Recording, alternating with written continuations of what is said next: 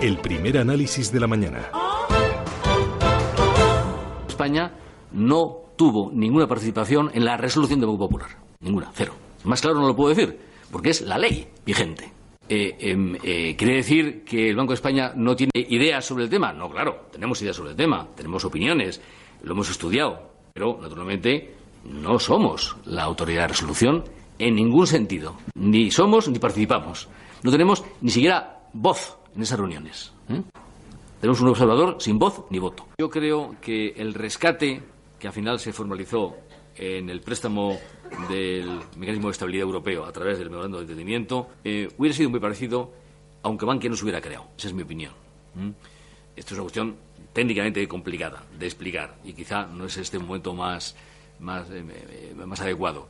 Fueron las declaraciones ayer de Luis María Linde en el inicio de la comisión de investigación en el Congreso. Linde, como no han escuchado, habló de Bankia, habló de Popular y también admitió errores en el papel desempeñado por el supervisor. Javier Santa Cruz, ¿qué tal? Muy buenos días. ¿Qué tal, Susana? Muy buenos días. ¿Qué te pareció la actuación de Linde? Hombre, el gobernador eh, tuvo varias, eh, varias cuestiones importantes en su intervención, aparte de explicar el, papel del Banco de España.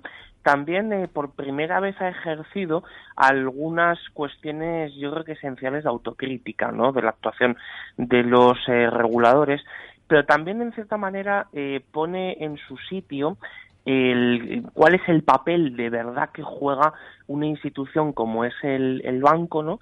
En, todo, en todo este asunto. Lo que ocurre es que aquí hay un, problema de un sesgo importante ¿no? a la hora de, presentarse ahora ante, los, ante, el, ante el Congreso, que es intentar explicar el pasado con los ojos del presente y desde luego de esa forma pues poco podemos acercarnos a la realidad de lo que sucedió en aquellos años. Bueno, dijo claramente que en el tema del popular el Banco de España no ha tenido ni voz ni voto. Hmm. Sí, y además ahí en esto lo que explica es evidentemente que la, la autoridad de resolución en este momento pues ya son es competencia europea, es la, es la el mecanismo único de resolución y lo que lo, evidentemente una cosa es la resolución del banco y otra cosa es la primera, digamos, el primer movimiento o la primera decisión que sigue siendo de las autoridades reguladoras nacionales y ahí es donde sí está el, el Banco de España. Hay que recordar que el primer paso para eh, hacer para que se lleve a cabo toda la operación sobre Popular lo dio el, el, FROB, ¿no? Y el FROB depende del Banco de España. Eh, en las próximas eh, jornadas vamos a seguir escuchando a, bueno, pues a, determinados responsables que han ido viviendo esta crisis financiera en los últimos años. El próximo en comparecer va a ser el gobernador Jaime Caruana entre el año 2000 y el año 2006. Comparecerá el próximo 26 de julio y las comparecencias seguirán luego tras el verano. Eh, en el fondo, todo esto va a servir de algo porque a mí me da la sensación de que va a haber mucho ruido, pero luego, eh, ¿de qué va a servir? No tiene mucha pinta, Susana, de que vaya a servir de algo. Es decir, es más bien una cuestión política, ¿no? Eh, de, en este momento el, el, equilibrio de poderes, ¿no? O el juego de el juego político en el Congreso, pues permite que estas cosas eh, salgan, ¿no? Y que, y que se produzcan, pero no sirve para mucho. Sirve para, pues de vez en cuando rellenar algún titular de prensa para que hablemos de ello algunos minutos, pero no mucho más. Ya, hay otra cosita más que me interesa. Justo ayer Fitch, la agencia de calificación de riesgos, dijo que la nueva regulación financiera financiera va a provocar una nueva ola de concentración. Eh, ¿Tú lo ves así? ¿Vamos a ver menos bancos todavía en Europa?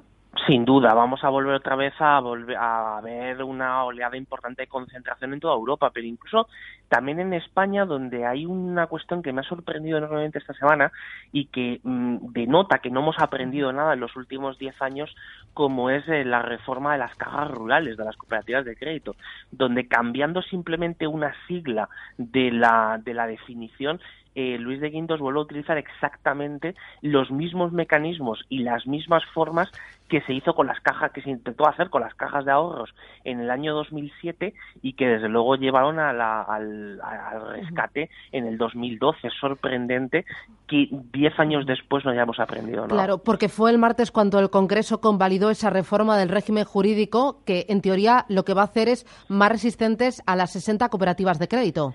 Sí, pero lo utilizan los mismos mecanismos. Es decir, en su momento se llamaba Sistema Institucional de, de Protección, aquello de las fusiones frías, y ya se llama mecanismo, ¿no?